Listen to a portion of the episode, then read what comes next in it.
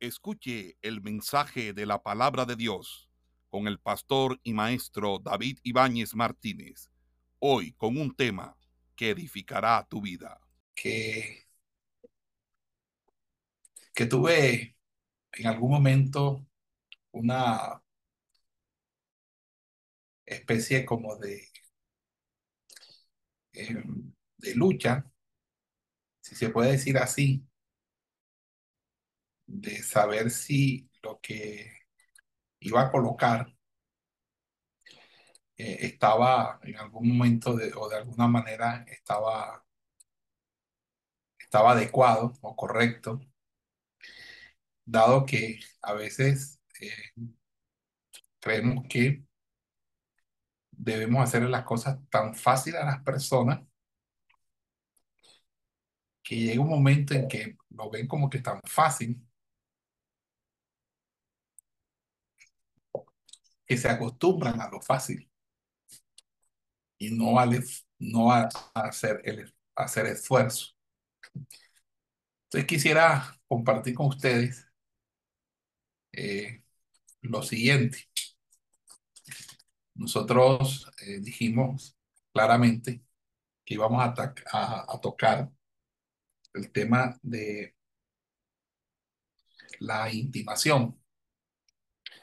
Pero el tema de la intimación es un tema profundo, es un tema que sinceramente es, eh, es para personas que han alcanzado cierta madurez. Eh, como ustedes, ustedes son personas maduras que tienen un conocimiento en la escritura y este tema es para usted, pero cuando usted lo vaya a llevar, pues obviamente no lo, no lo podrá llevar eh, de esa misma manera, tendrá que hacérselo, hacerse, a, hacerlo más digerible a, a los discípulos. Entonces, en pensando en eso, pensando en esta situación, es que eh, pues está diseñado para tratar la intimación a partir de los rudimentos de la misma doctrina. Entonces creo que, si no me equivoco, lo último que vimos fue la primera, lo último que vimos fue la primera prioridad, ¿cierto? La primera prioridad. Uh -huh. Ok. ¿Cuál es la primera prioridad? ¿O cuál es la primera prioridad? Entonces, eh, quisiera que hiciéramos una lectura eh, porque nosotros luego anunciamos lo siguiente. Te voy a compartir con ustedes pantalla. Eh, el documento no está diagramado, es, es el borrador desde el cual yo estoy transcribiendo, estoy escribiendo. No sé si alcanzan a ver en pantalla. Sí, la pantalla del, del, televisor, de su, de su celular.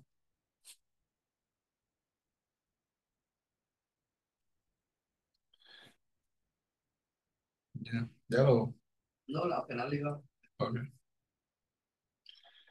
Entonces dice allí eh, el aprendizaje del discipulado es un proceso, no hay graduación. Uno nunca deja de ser discípulo, uno nunca deja de ser oveja, no importando la, la dignidad que se haya alcanzado. Es un viaje en curso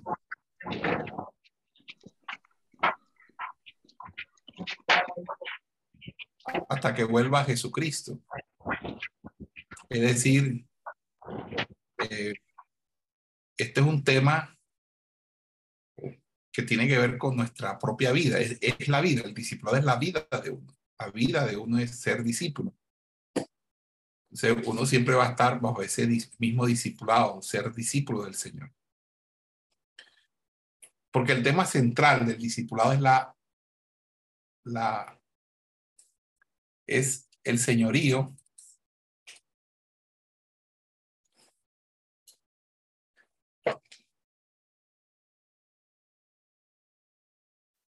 es el señorío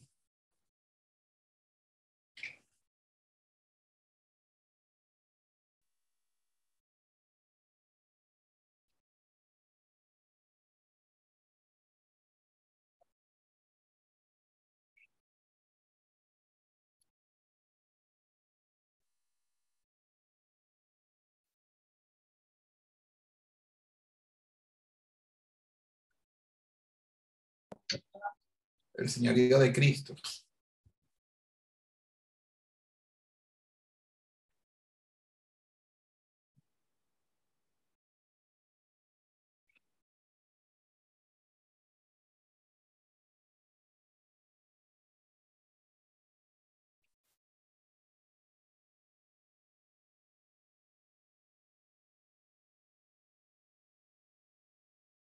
y cómo conocemos a Cristo en toda su plenitud como Señor y Salvador.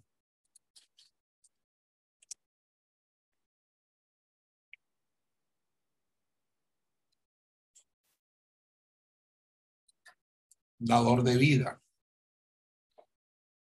y siempre redentor.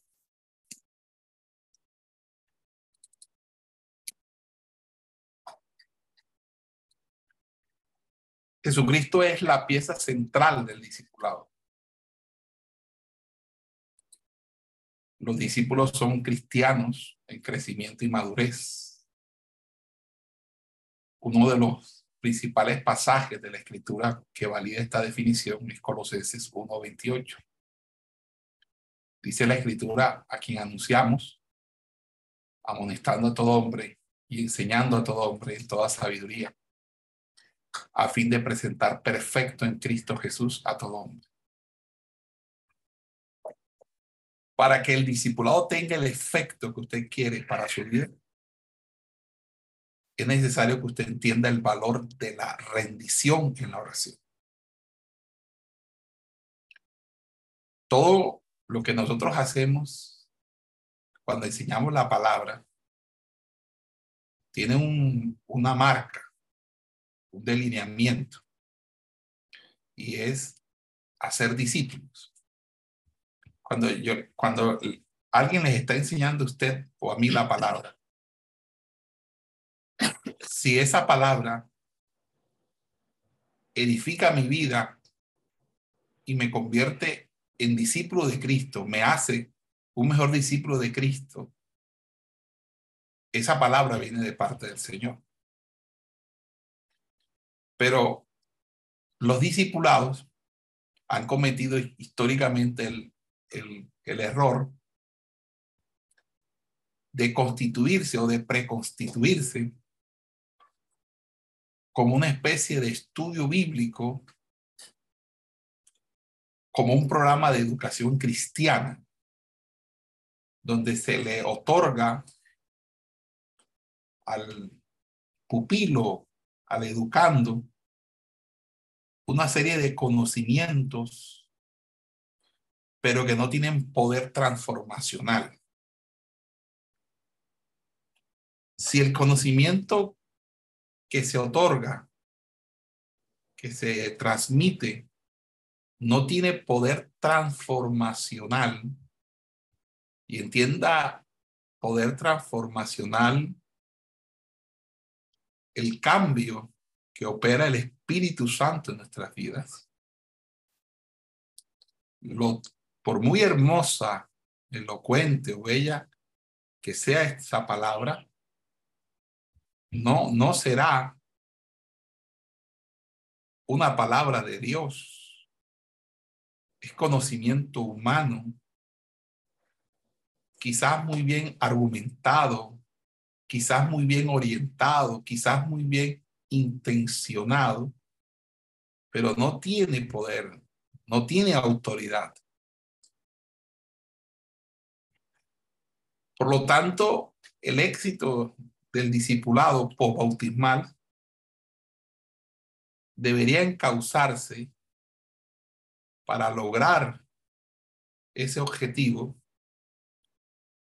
en la estructuración de lo más fundamental, que es precisamente la vida de oración. Es el alimento saludable. Es lo que habla la lección 2, creciendo saludablemente. Pero en conociendo el reino, La primera lección trata sobre los fundamentos que dan pie para la seguridad de nuestra salvación. Es decir, por qué realmente yo soy salvo. Pero el la segunda lección habla de la necesidad de recibir el alimento que me va a hacer crecer. Pero hasta allí, todo el andamiaje, todo lo que se ha colocado, se ha dicho allí, está más basado hacia un discipulado que tiene como objetivo preponderante la evangelización, el conocimiento de Dios, de su palabra y la introducción del hombre recién convertido a una relación personal con Dios. En este discipulado partimos de que la persona posee ya una relación con Dios. Y por eso está unido o vinculado a la cabeza, que es Cristo. Pero hay una doble vinculación que debe surtirse y es la segunda vinculación al cuerpo. Por lo tanto, ya aquí lo que pretendemos hacer en el discipulado, en este nivel, es que las personas sean conscientes y, coherentes con la necesidad de construir una vida de oración. Si nuestros discípulos no colocan como primer fundamento la búsqueda del rostro de Dios.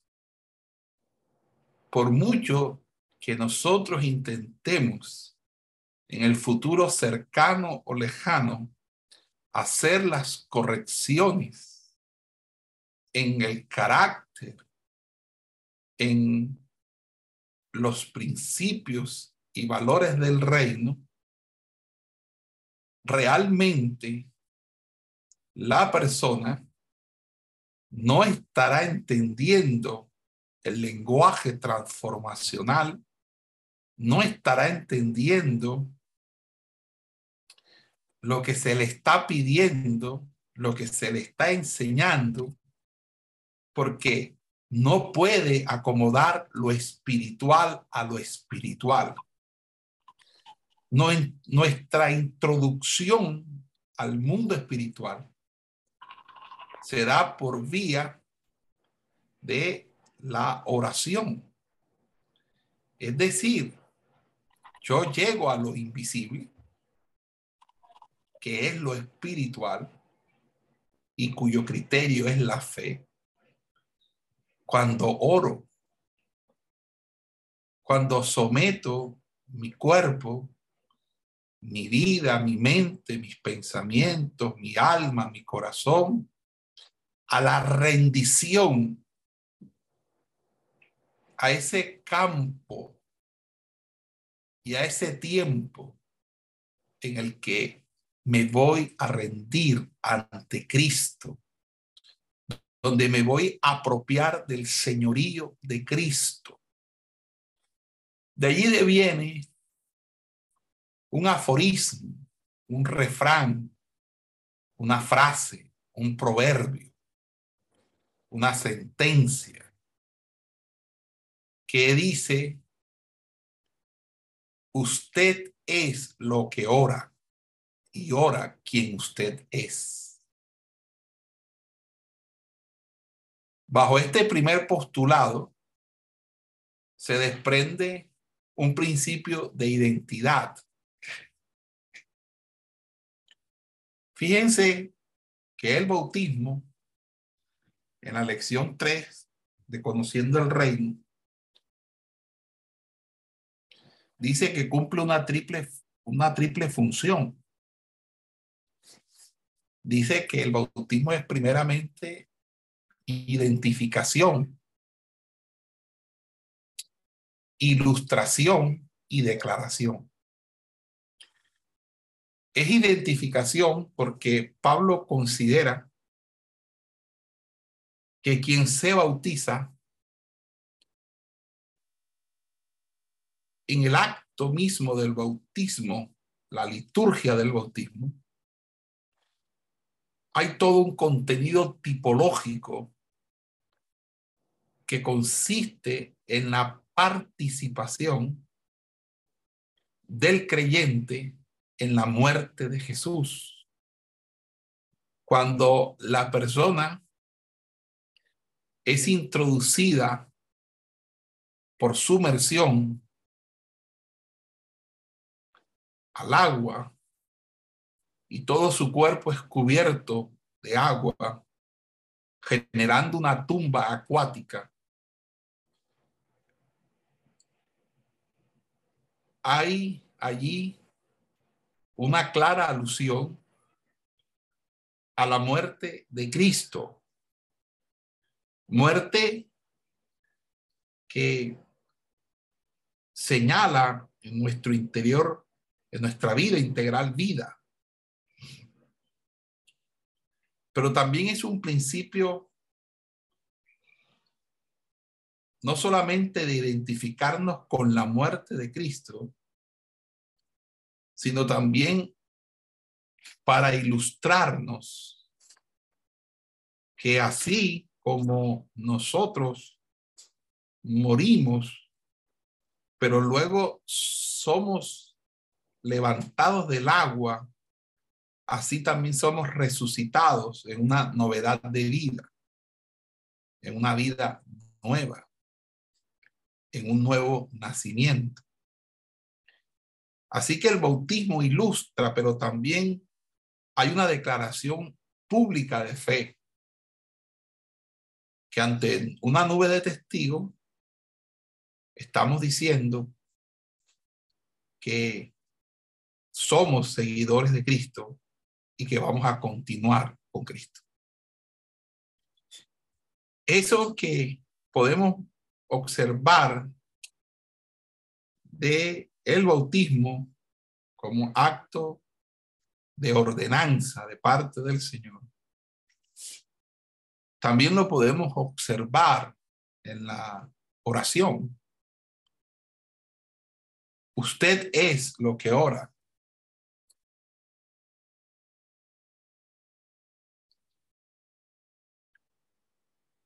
Y ora quien usted es.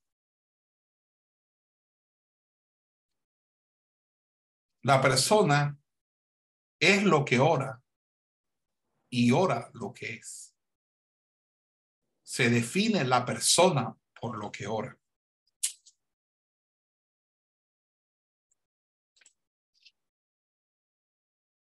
Pero a su vez,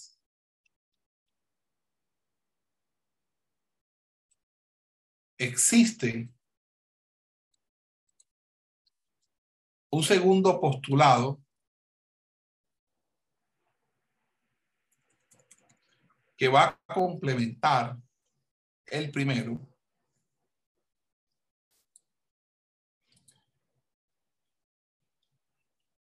Y lo hallamos en segunda de Corintios 5, cuando la Biblia nos dice a nosotros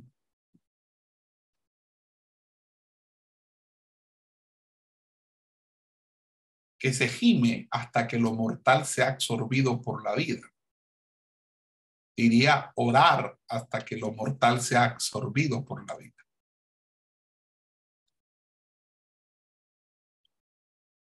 La oración debe conducirnos esencialmente a la rendición.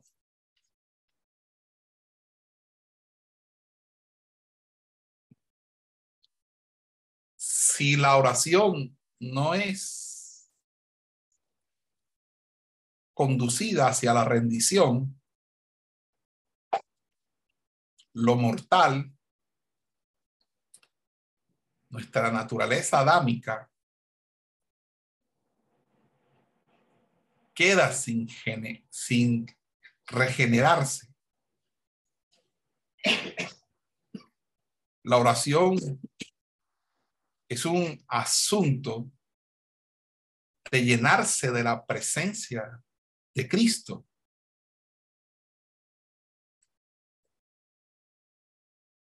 Lo que produce una santificación por el Espíritu de nuestras vidas. Cuando disfrutamos de la oración como siervos del Señor, que llegamos a Él con el ánimo absoluto de humillarnos delante de su presencia, de reconocerle en todos nuestros caminos, de no ser sabios en nuestras propias opiniones, sino reconocerle en su grandeza, en su magnificencia, en su gloria, en su soberanía, en su eternidad.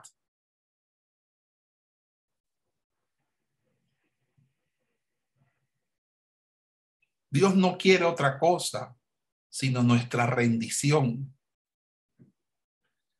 El problema que nosotros tenemos con nuestras ovejas es que ellas no están completamente rendidas a Jesucristo. Y es difícil pastorear a alguien que no está rendido a Cristo.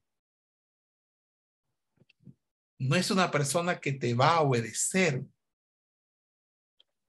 completamente.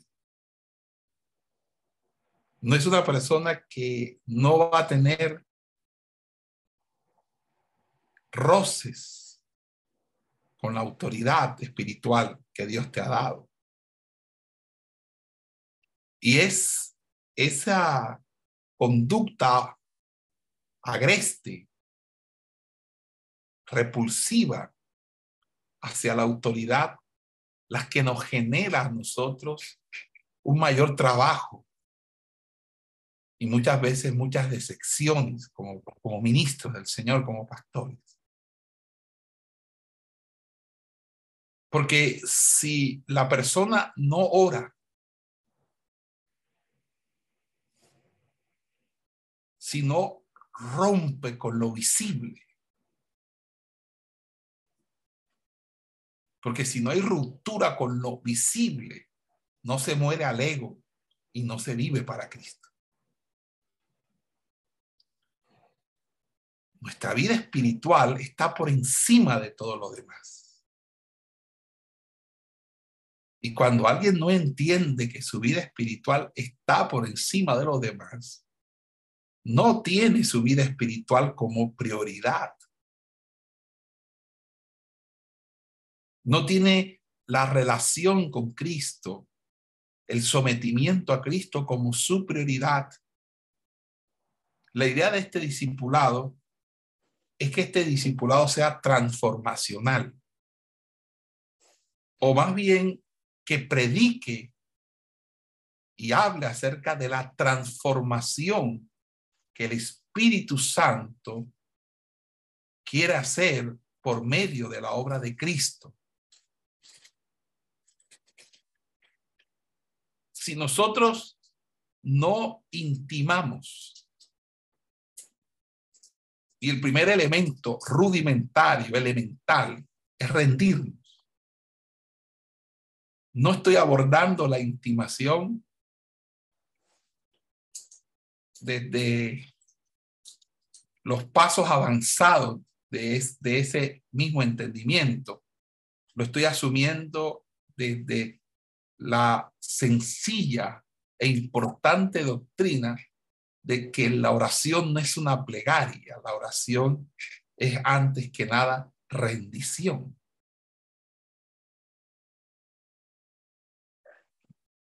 Tú rindes tu vida, tú rindes tu corazón, tú rindes tu alma, tú rindes tu pensamiento, tú rindes tu mente, tú rindes tu corazón.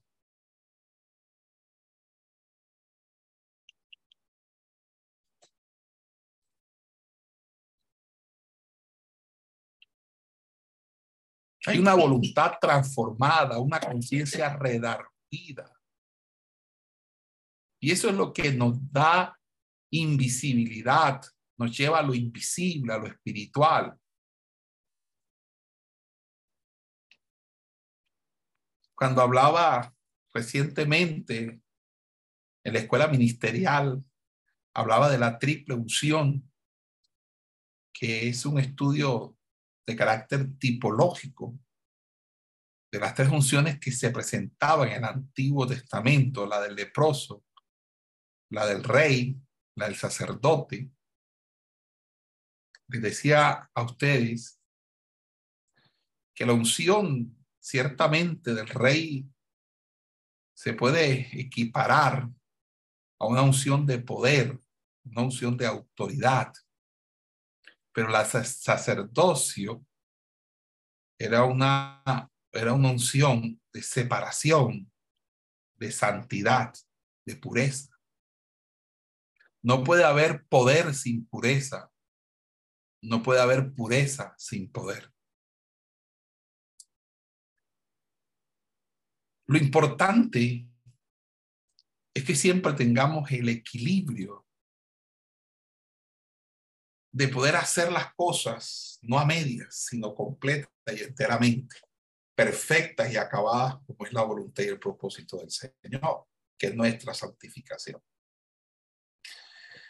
Por eso no podemos ofrecerle a Dios nada tan grande y efectivo como nuestra rendición obediente ante la mente, el propósito y la obra de Cristo. Si entonces mi prioridad es buscar al Señor en oración, buscar su rostro, es que Él se revele cada día a mi vida. Entonces, el siguiente tema que debemos tratar es precisamente la rendición en la oración. ¿Por qué? Porque nosotros tenemos que tener en claro algo elemental. No querer orar es el pecado detrás del pecado.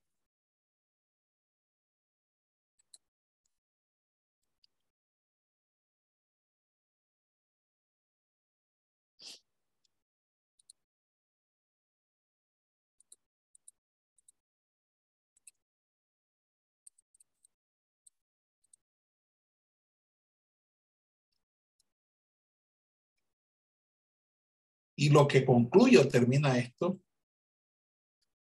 es el no poder orar.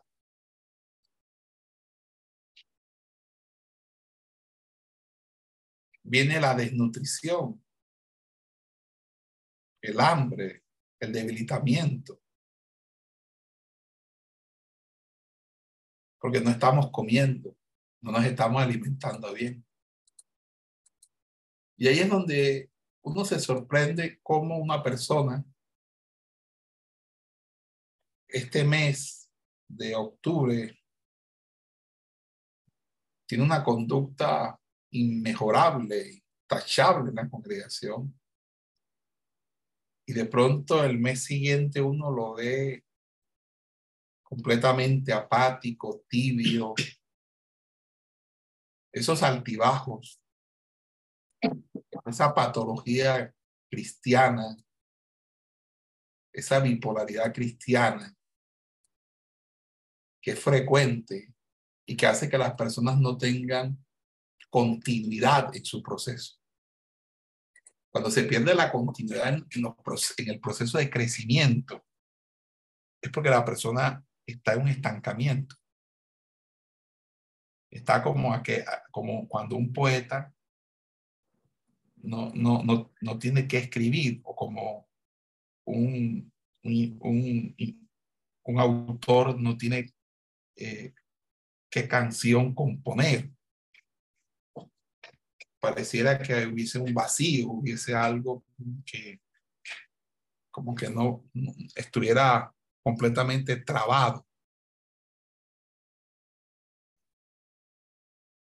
nosotros tenemos que procurar que la primera pieza de los cimientos de nuestros bautismales sea la segunda lección llevada a la intimación, al crecimiento en la oración.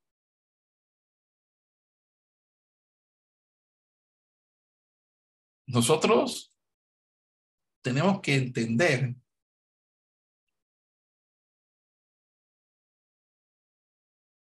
que orar no es una opción. Orar no es siquiera algo a lo que yo pueda o no elegir.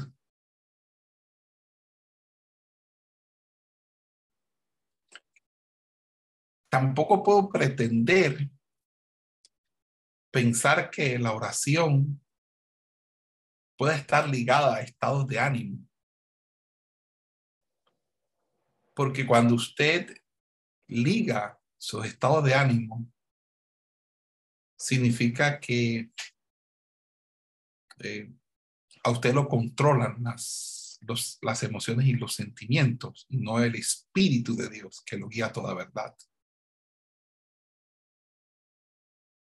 Nosotros debemos orar y hacer la obra de Dios no importando la condición en que nos encontremos.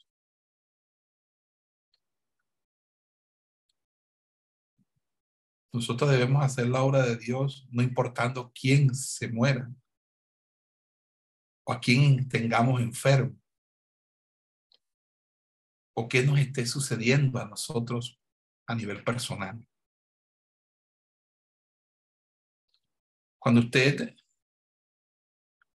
puede colocarse al frente pues, a predicar, aunque usted se sienta completamente devastado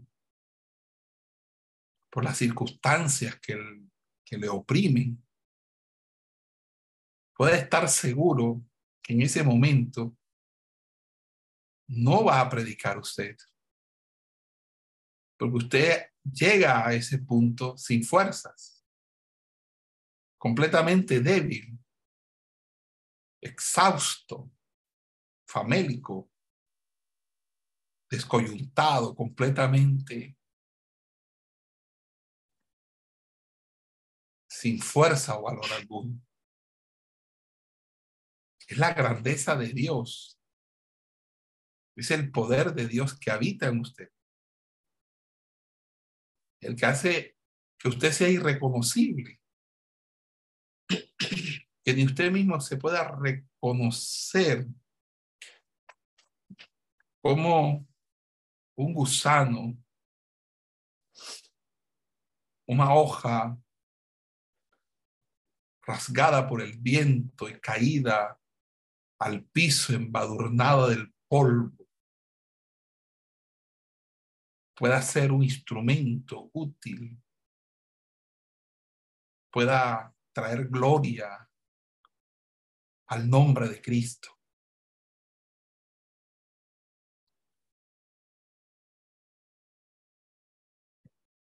La oración, dentro de la, de la oración, es hágase tu voluntad.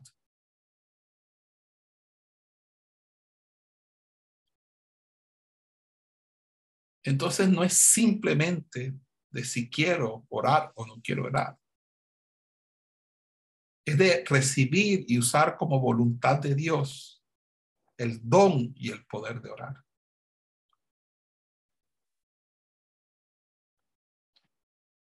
Que hay momentos en que no se tienen ganas de orar. Sí, lo sé, lo he vivido. Hay tiempo de amargo silencio. Sí, lo sé, lo he vivido.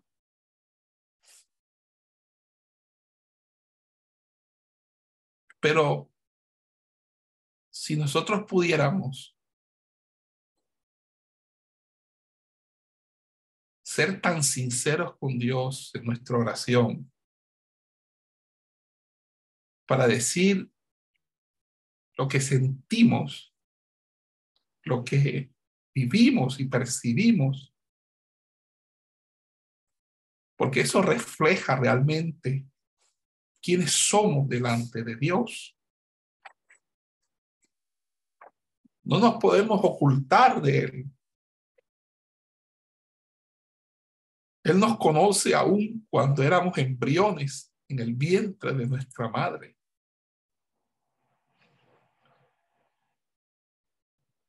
Y si Él nos conoce, la oración con la que yo me acerco a Él, con la que yo quisiera siquiera poder besar sus pies, acariciar los dedos de sus pies, tocarle, sentirle, debe ser una experiencia que se convierta en una habitual y asidua visita permanente de una búsqueda de esos tiempos mejores con Dios.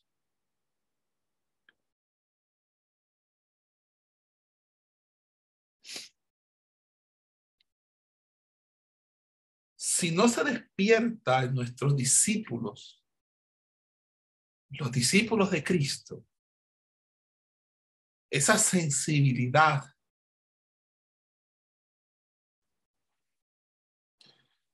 sino que se mantiene la actitud discordante de los que ni siquiera podían estar una hora orando en los momentos más difíciles de la vida del maestro.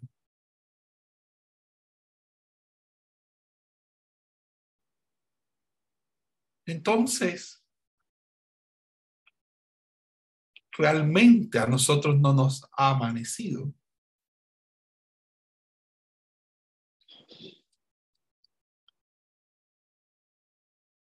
Crecer en la gracia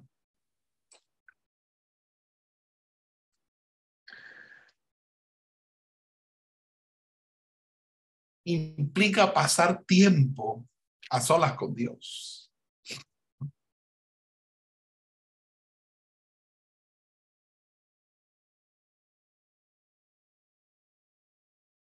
Vivir tiempos tan personales, tan privados. Porque puedes tener a tu marido, puedes tener a tu mujer, puedes tener a tus hijos,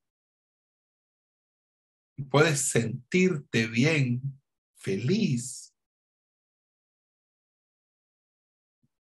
cada vez que estás con los seres que amas. Pero nada se puede comparar cuando uno se encuentra en el altar de Dios, cuando uno se encuentra cara a cara con el Creador, cuando uno oye su tierna voz cuando uno puede temblar sintiendo su presencia en todo nuestro ser. Sin fe es imposible agradar a Dios. El que cree en Dios debe creer que le ha hallado. He hallado a Dios. Lo he hallado no porque lo busqué, es porque me encontró, tocó a mi puerta, yo la abrí y él entró a mi vida. Y cuando estaba perdido en este mundo pecador, en mis delitos y mis pecados, Él me dio vida y me la dio en abundancia. Y ahora como dicen las escrituras, del interior mío surgen ríos de agua viva en todo mi ser. Me puedo gozar en su presencia. Me puedo deleitar. No he llegado a una religión. No he llegado a un conjunto de doctrinas de hombre. No estoy sustituyendo una tradición por otra. Estoy alcanzando la plenitud de una relación que me llena completamente, que me abastece completamente. Es una sustentación que yo no puedo definirla como gratificante meramente, sino que tengo que decir que llena completamente todo en todo. ¿Y qué hago en lo que oro? Yo oro para pedir. ¿No sería eso algo que convierta mi oración o más bien mi fe en la oración? Que una fe en Dios.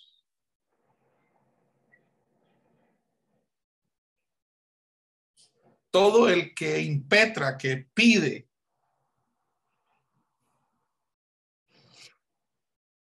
y tiene una oración transaccional con Dios. Está concibiendo a Dios de una manera equivocada. No está disfrutando a Dios. No está recibiendo lo mejor de Dios. Lo mejor de Dios no está en lo que Él te da. Lo mejor de Dios es Él. Recibir de Él. Su ser, su carácter. Su impartición. ¿Acaso la Biblia no nos enseña en el Evangelio según San Juan capítulo 1, porque de su plenitud tomamos todos y gracia sobre gracia.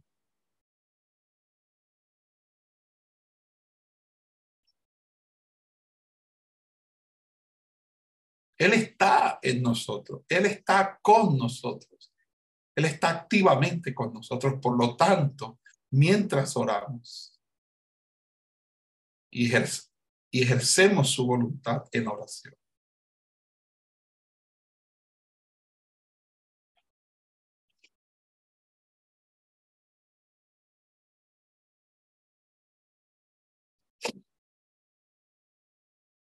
Debería comenzar nuestro trabajo como discipuladores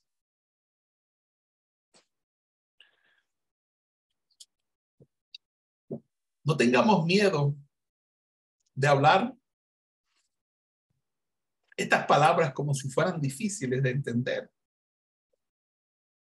No digo que sean fáciles de explicar. Pero enseñemos la doctrina.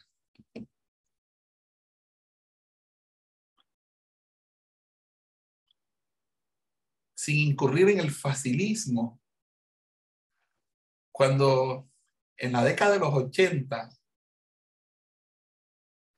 se idearon una transformación a los sistemas educativos en América Latina y creo que también en todo el mundo. La premisa era hacerle las cosas más fáciles a las personas. Que los niños no perdieran el año sino que hubiese una, una promoción automática y que a los niños se les diera, qué sé yo, una nivelación, pero que pasara.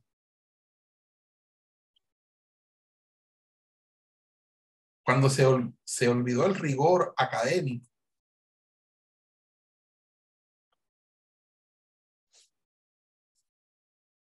y cuando llegó la, la internet, y los estudiantes ya no leen, sino que buscan resúmenes de cortar y pegar y presentar trabajos, copias. La educación se la educación se perdió, la educación se se vino en una decadencia. Aquí en nuestro país, los bachilleres no saben leer. Uno en la universidad, yo que fui docente universitario, llegar estudiantes del primer semestre recién salidos de la, del bachillerato, de la secundaria, de la prepa, y que no tuvieran una, una buena lectura, que no supieran leer, ni, ni digamos escribir, ni digamos ortografía.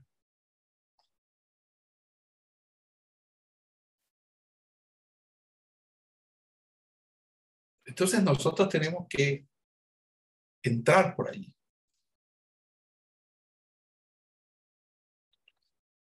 Y como la oración implica una comunicación,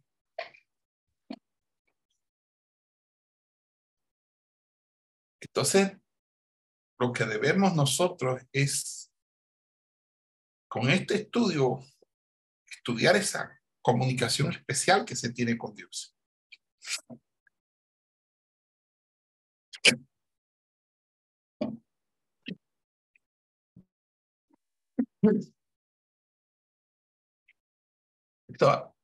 Esa comunicación que se tiene especial con el Señor. Porque la oración no es un discurso. La oración está por encima de, y se eleva más allá de todo discurso humano. Rompe el lenguaje, escapa de la acción. Es lo, lo, es el mayor uso para el discurso, es el significado más elevado que se puede expresar con palabras. Las palabras no, no captan el sentido de lo que hay en nuestro espíritu que quiere comunicar con Dios.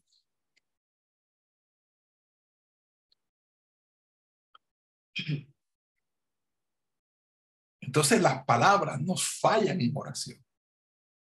Pablo lo reconoce, dice, a veces no sabemos pedir como conviene. Por eso el Espíritu Santo nos ayuda en nuestra debilidad, intercediendo por nosotros con gemidos indecibles. Pero fíjese, ya estaríamos hablando de gemidos indecibles. Pero no quiero ir hasta allá, no quiero adelantar. Quiero que nos ubiquemos en que nosotros necesitamos que el Espíritu venga a nuestra, a nuestra ayuda. Necesitamos exponer nuestro caso. Necesitamos la libertad que nos produce la oración.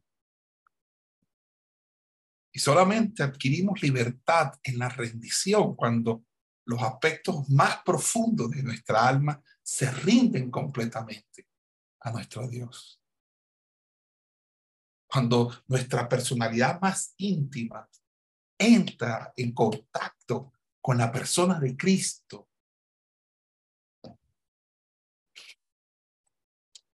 Entonces, la palabra, el discurso de la oración, se traslada de lo humano a lo divino y la palabra de Dios o la palabra que Dios nos da en la oración se convierte en obra en nuestras vidas.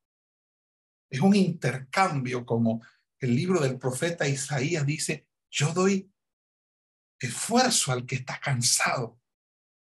En el texto hebreo dice algo así como, a mí me entregan el cansancio y yo devuelvo fortaleza. Amados hermanos, mientras la cúltica cristiana siga manteniendo al margen la oración en el secreto, lejos de ser constituido necesariamente como un hábito devocional, nuestra historia está condenada al fracaso. No puedo ser deshonesto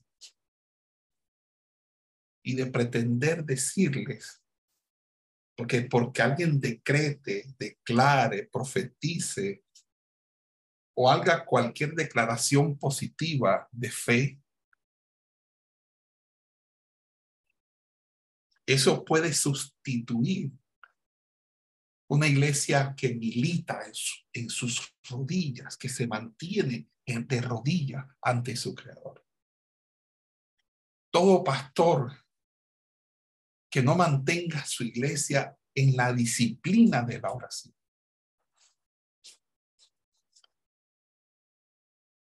va a fracasar en la formación del carácter de sus ovejas, porque todas ellas van a empezar mal alimentadas. Hay una desnutrición o una malnutrición que se proyecta hacia el futuro. Y lo que nosotros necesitamos no es descubrir la retórica, porque hoy estamos tan enamorados como los corintios de la retórica, de esas palabras elocuentes que impactan nuestras emociones y nos hacen sentir premiados, nos hacen sentir extasiados, como si fuera una especie de inyección de adrenalina, una inyección de dopamina que nos genera esa felicidad momentánea de escuchar lo que queremos escuchar, que nos digan y nos canten al oído esos cánticos de sirena que nos cautivan porque estamos simplemente satisfaciendo nuestros deseos. Pensamos por el deseo.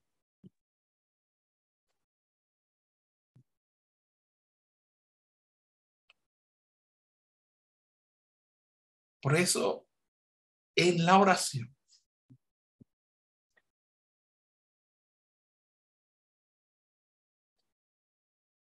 lo que hay una transferencia de poder que se va a condensar en acción, porque todo el que deja de orar peca y el que ora deja de pecar. La palabra se convierte en espiritual mi cuerpo, que el reino conquista activamente.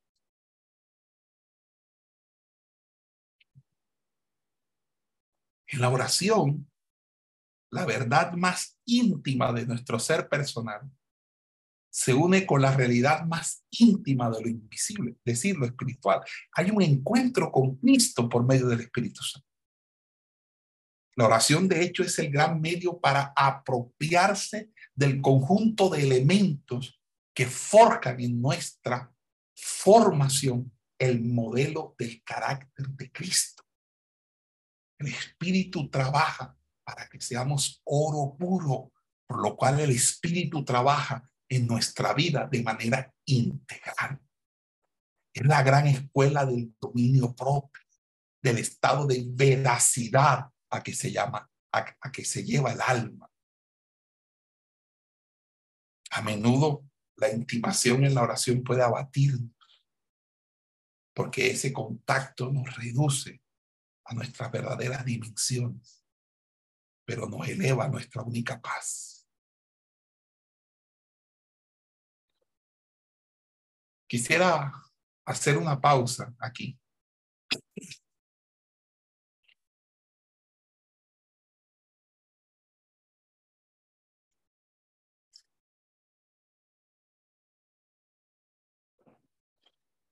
¿Alguien de ustedes puede hacerme el favor de leer el párrafo que sigue a, continuación?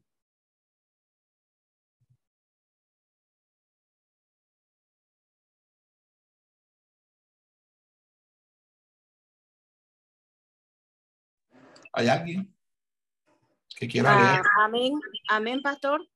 Ah, ¿Puede? Adelante. Eh, es, ese lo dice en la oración. Sí, sí, así es. En la oración, la verdad más íntima de nuestro ser personal se une con la realidad más íntima de lo invisible, lo espiritual. Hay un encuentro con Cristo por medio del Espíritu Santo. La oración, de hecho, es el gran medio para apropiarse del conjunto de elementos que forjan en nuestra formación el modelo del carácter de Cristo. El Espíritu trabaja para que seamos oro puro, por lo cual el Espíritu trabaja en nuestra vida de manera integral. Es la gran escuela del dominio propio, del estado de veracidad a que se lleva el alma. A menudo la intimación en la oración puede abatirnos, porque ese contacto nos reduce a nuestras verdaderas dimensiones, pero nos eleva a nuestra única paz. ¿Sigo, hasta No, hasta ahí. Quiero que me expliquen ese párrafo ustedes con sus propias palabras. Los estudiantes, por favor.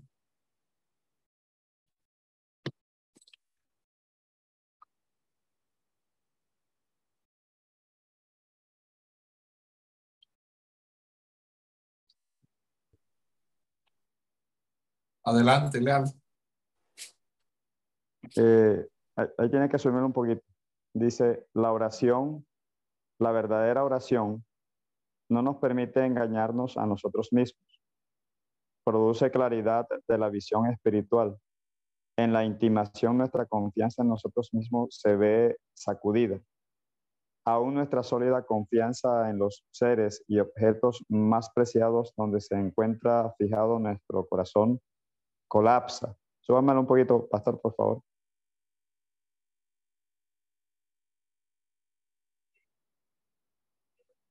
Los pilares de nuestra casa tiemblan como si un viento recio los contorsionara. Nuestra insana fe se refina en un proceso doloroso, pero a su vez sutil y penetrante, y su efecto externo se ve afectado por el tiempo, aunque al final se incrementa. El efecto de la oración que admite a Dios en los recovecos del alma destruye nuestra liviandad espiritual, por no decir estupidez, lo que hace que nuestra vida espiritual se llene de gozo y sea efectiva en la consecución de los fines y propósitos de su reino.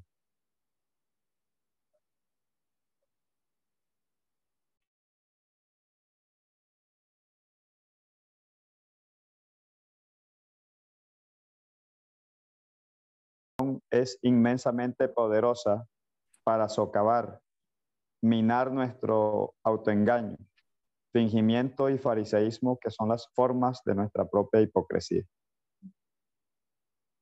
Muy bien. Entonces, eh, listo. Aquí vamos a... Que eran al final, al final de cada lección, eh, ¿qué piensa usted? ¿O qué está pensando usted? Por ejemplo, en la lección número uno.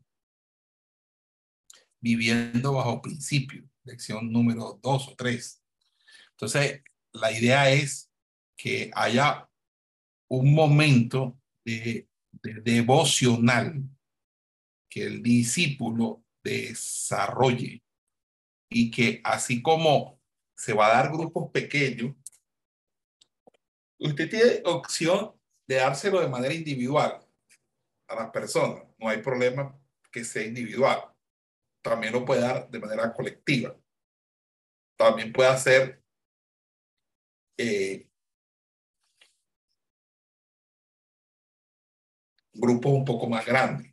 Ya usted lo, debe direccionar el Señor en cómo lo, piensa hacer. A mí me parece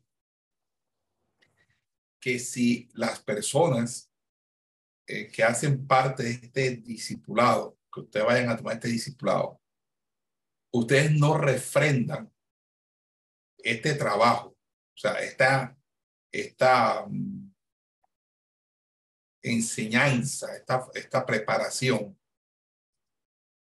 con un real monitoreo y supervisión de una vida devocional. Es decir, aquí es diciendo y haciendo. Porque si nosotros vamos a hablar de orar y vamos a hablar de orar para no orar, pues no hablemos de orar.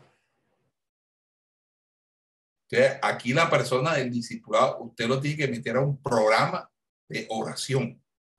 Entonces, por ejemplo, suponga usted que yo tomo al, al pastor, al pastor Elohim. El pastor Elohim, yo lo tomo. Y como yo tomo al pastor Elohim,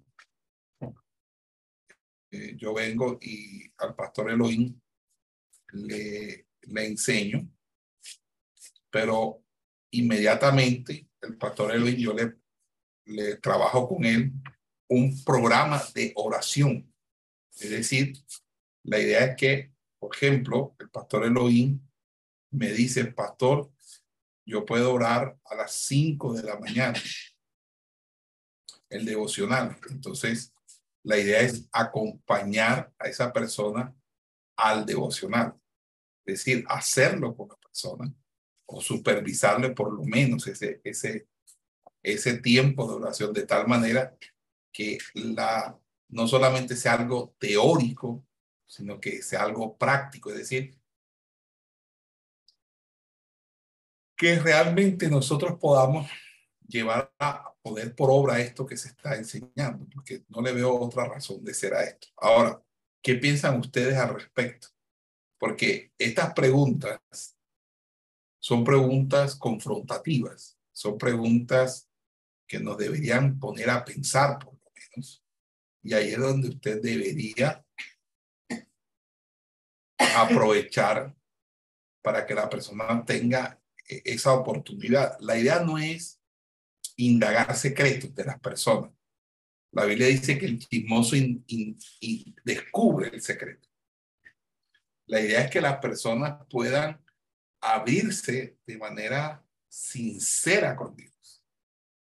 Y este repertorio de preguntas pueden ser unas guías de orientación hacia las grandes preguntas de nuestra fe cristiana. ¿Qué piensan ustedes al respecto? Y con esto terminamos.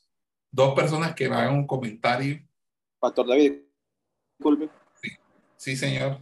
Eh, yo tengo una pregunta. Eh, eh, o sea, a la persona, supóngase que yo tomo una persona y esa persona se le hacen las respectivas preguntas y que esa persona, bueno, yo estoy de acuerdo con la hermana Colombia, una pastora, si yo tengo 10 personas, pero que cada quien en una hojita, por decirlo así, responde de manera individual, pero en el devocional que usted dice, en ese devocional no se le van a hacer esas preguntas, sino en clase, y el del devocional lo que vamos a... Vamos no, no, no, no, La, las preguntas no se tienen por qué hacerse para que la, lo, las personas no las respondan a nosotros.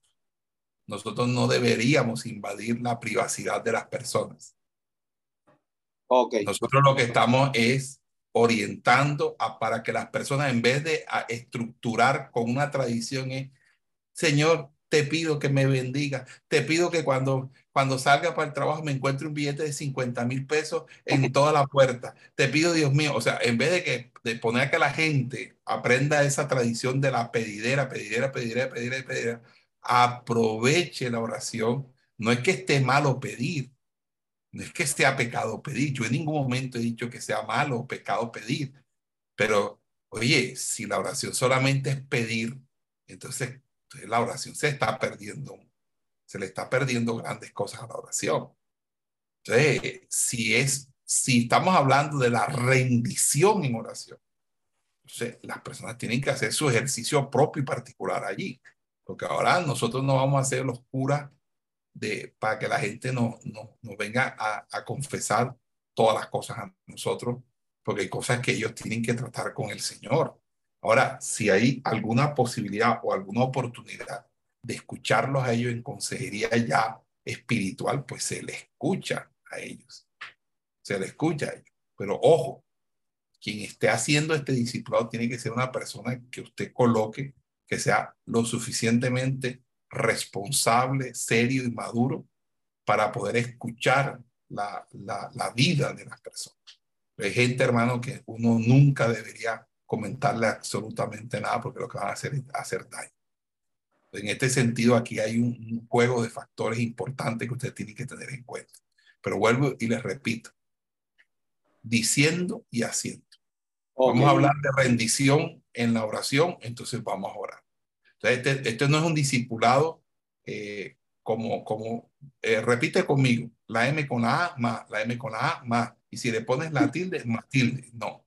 Este es una, este es una, este es un discipulado en el que usted debe, debe hacerle un seguimiento. Las personas no hacen lo que tú les dices, las personas hacen lo que tú les supervisas. Por eso es que el tutor aquí no es vida alegre, vida chévere, que cada ocho días, a ver, abre la página número 21. ¿Por dónde quedamos? Por la página 21. Bueno, repite conmigo, lee aquí. Eso va conociendo el reino que supuestamente somos párvulos y apenas estamos cancaneando para leer. Aquí ya la gente se bautizó, la gente tiene que seguir un derrotero si la gente quiere crecer y madurar. La gente que va a caminar por aquí, gente que tiene sed, hambre, y, y, la gente cuando tiene sed y hambre, vea hermano, eso, eso es como un adolescente en desarrollo, eso nunca se sacia. Entonces, nosotros debemos aprovechar eso.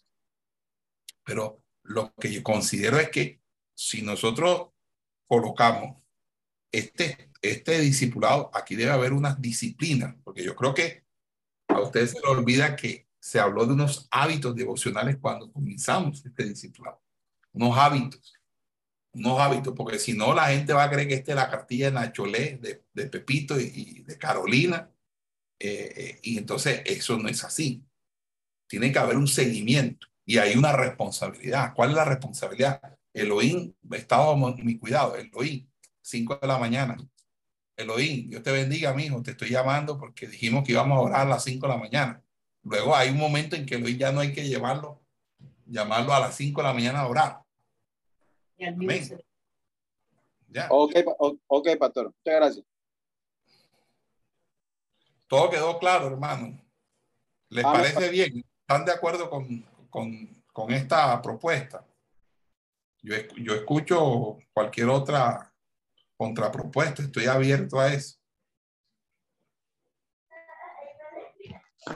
Está claro. Eh, bueno, eh, de todas maneras, este ya un, es un discipulado, como usted decía ahorita, ya no es el, ya no es el párvulo que está enseñando las primeras, los primeros pasos como, como el primer discipulado, sino que ya aquí ya, ya son preguntas más profundas, más confrontativas, ya son preguntas que dentro, de la, dentro del ejercicio que hacíamos anteriormente, que nos desafían, pero no solamente va a ser un desafío para el, para el nuevo, o sea, para el discípulo, sino también un, es, un, es un desafío aún para, para el tutor, porque el tutor sabe que tiene que de igual manera eh, someterse y especialmente, bueno, esa parte no la había entendido el, el seguimiento, pero ya ahora sí, ya usted lo explicó y, y quedó claro que eh, estar uno ahí de la mano con el discípulo y, y, y llevarlo a,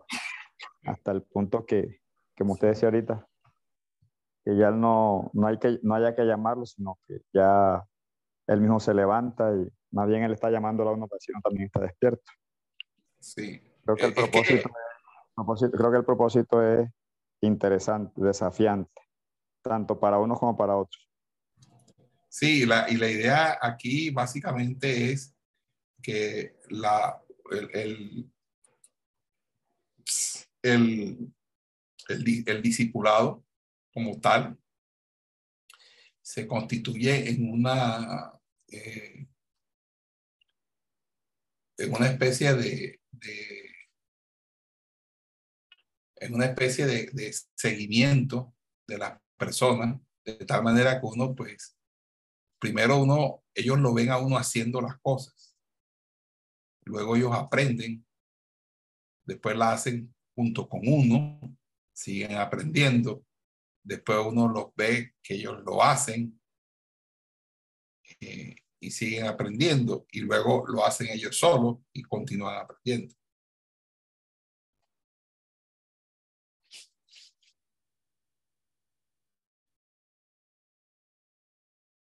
Amén.